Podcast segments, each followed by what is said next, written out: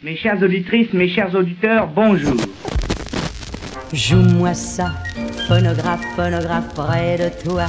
Phonographe, phonographe, je revois. Phonographe, phonographe, mes peines et mes joies, et mes joies, et mes joies. La voix. Élément si révélateur du vivant, si émouvante. Elle s'est longtemps répandue dans les airs sans jamais trouver de réceptacle ou être conservée. Quand avons-nous commencé à écouter des sons enregistrés? Et qui sont les inventeurs de ce procédé révolutionnaire? Nous allons explorer cette histoire. Et pour cela, nous devons partir à la recherche d'un temps perdu où les hommes ont tenté d'arrêter le temps qui passe. Je m'appelle Noé. Vous écoutez La Voix du passé, l'histoire captivante du son enregistré.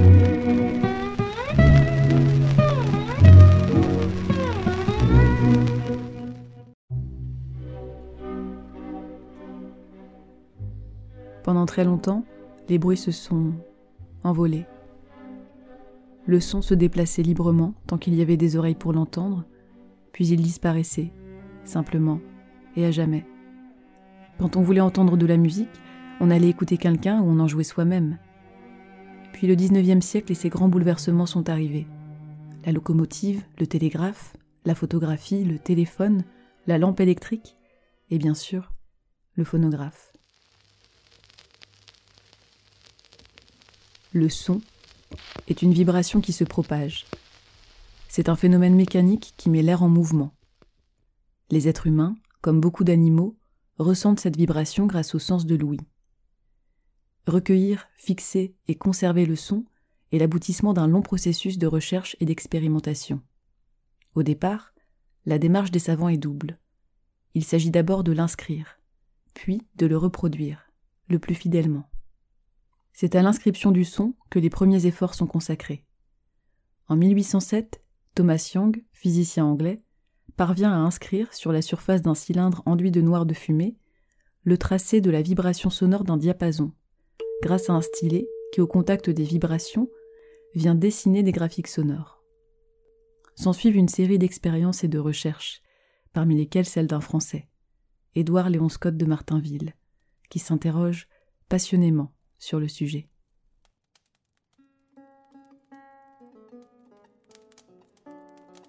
Peut-on espérer que le jour est proche où la phrase musicale échappée des lèvres du chanteur viendra s'inscrire d'elle-même et comme à l'insu du musicien sur un papier docile et laisser une trace impérissable de ces fugitives mélodies que la mémoire ne retrouve plus alors qu'elle les cherche Pourra-t-on entre deux hommes réunis dans un cabinet silencieux, faire intervenir un sténographe automatique qui conserve l'entretien dans ses plus minutieux détails, tout en s'accommodant à la vitesse de la conversation? Édouard Léon Scott de Martinville naît à Paris le 25 avril 1817. Il exerce la profession de typographe durant une grande partie de sa vie. Au XIXe siècle, l'art de la typographie consistait à créer des caractères en plomb destinés à l'impression sur papier. J'ai lu quelque part qu'un typographe préside à la première transformation que subit la parole visible. La parole visible. Transcrire la parole aussi fidèlement que possible passionne Édouard Léon. Il apprend d'ailleurs la sténographie, une forme d'écriture abrégée destinée à transcrire les phrases au fur et à mesure qu'elles sont dites. Mais son rêve ultime, c'est de trouver un moyen d'inscrire directement ce que la voix exprime, sans le secours de la main du sténographe.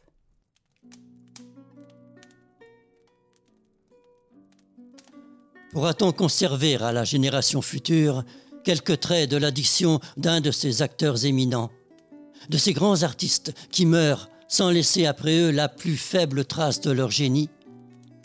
L'improvisation de l'écrivain, lorsqu'elle surgit au milieu de la nuit, pourrait-elle retrouver le lendemain avec toute sa liberté? Cette indépendance complète de la plume si lente à traduire une pensée affaiblie dans sa lutte avec l'expression écrite je le crois. Le principe est trouvé. Il ne reste que des difficultés d'application, grandes sans doute, mais non insurmontables dans l'état actuel des arts physiques et mécaniques. Durant huit années, il cherche à graver la voix. Son idée, c'est d'obtenir une équivalence graphique du son, et de pouvoir lire et comprendre le discours à l'œil nu. Un jour, l'idée lui vient d'appliquer les moyens acoustiques que la nature a réalisés dans l'oreille humaine à la fixation graphique des sons. En autodidacte, il s'instruit, il s'initie à l'acoustique. Plus que jamais, il cultive ce désir de vaincre le temps, fixer l'immatériel, immortaliser la voix.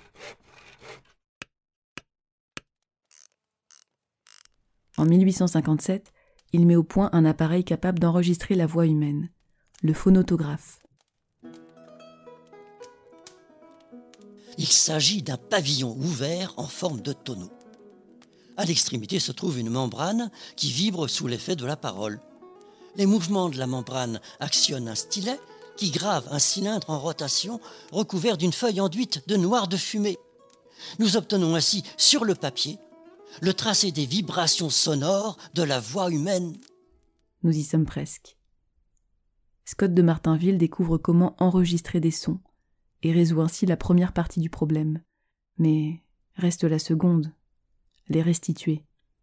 Et ça, il n'a pas l'idée. Il présente son instrument à l'Académie des sciences. Quelques dizaines de phonotographes sont vendus à des laboratoires, mais peu de monde s'intéresse à sa découverte. Scott de Martinville est issu d'un milieu modeste, et très vite, il n'a plus les moyens de renouveler son brevet.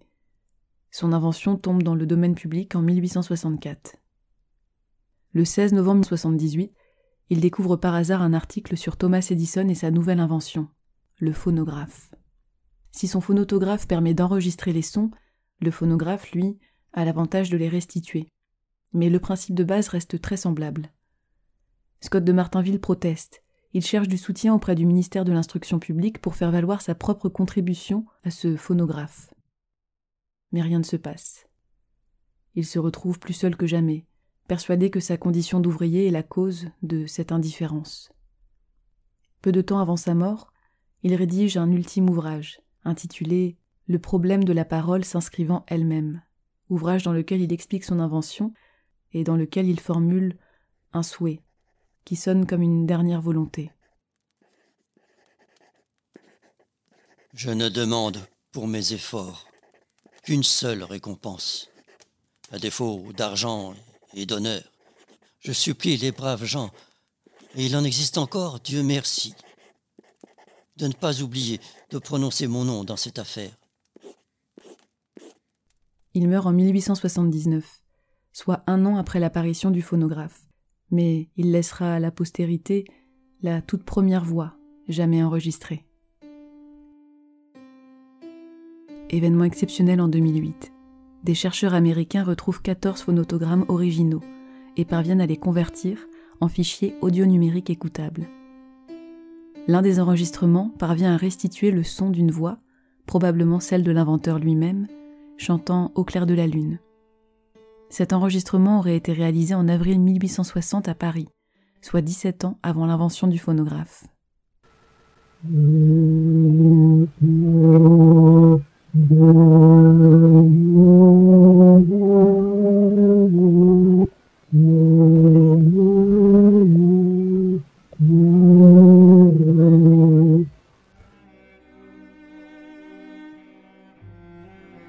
Ce que nous venons d'écouter est le plus ancien enregistrement de la voix humaine reconnaissable jamais retrouvé. Alors, cher monsieur Scott de Martinville, votre nom, nous ne sommes pas près de l'oublier. Grâce au phonotographe, le son s'écrit de lui-même mais son tracé demeure muet. Dans les années qui suivent cette invention, de nombreux chercheurs s'intéressent aux travaux d'Édouard Léon Scott de Martinville. Ils mettent au point des instruments de plus en plus performants, mais personne ne franchit le pas de la restitution du son. C'est finalement chose faite en 1877, en France et aux États-Unis, avec deux singuliers personnages qui, dit-on, dépose simultanément un brevet décrivant justement ce procédé d'enregistrement et de restitution du son. On vous présente Charles Cross et Thomas Edison dans le prochain épisode. Jean Guitonneau a prêté sa voix à Édouard Léon Scott de Martinville et Ludo Ravon m'a accompagné pour le montage de cet épisode. Un grand merci à vous. La Voix du passé est une émission réalisée en partenariat avec Radio Grandlieu. J'ai écrit cet épisode en m'appuyant sur des ouvrages et articles dont vous trouverez les références dans le texte qui l'accompagne. Si vous aussi, vous avez été piqué par l'aiguille du phonographe, n'hésitez pas à partager l'épisode. Merci pour votre écoute et à bientôt.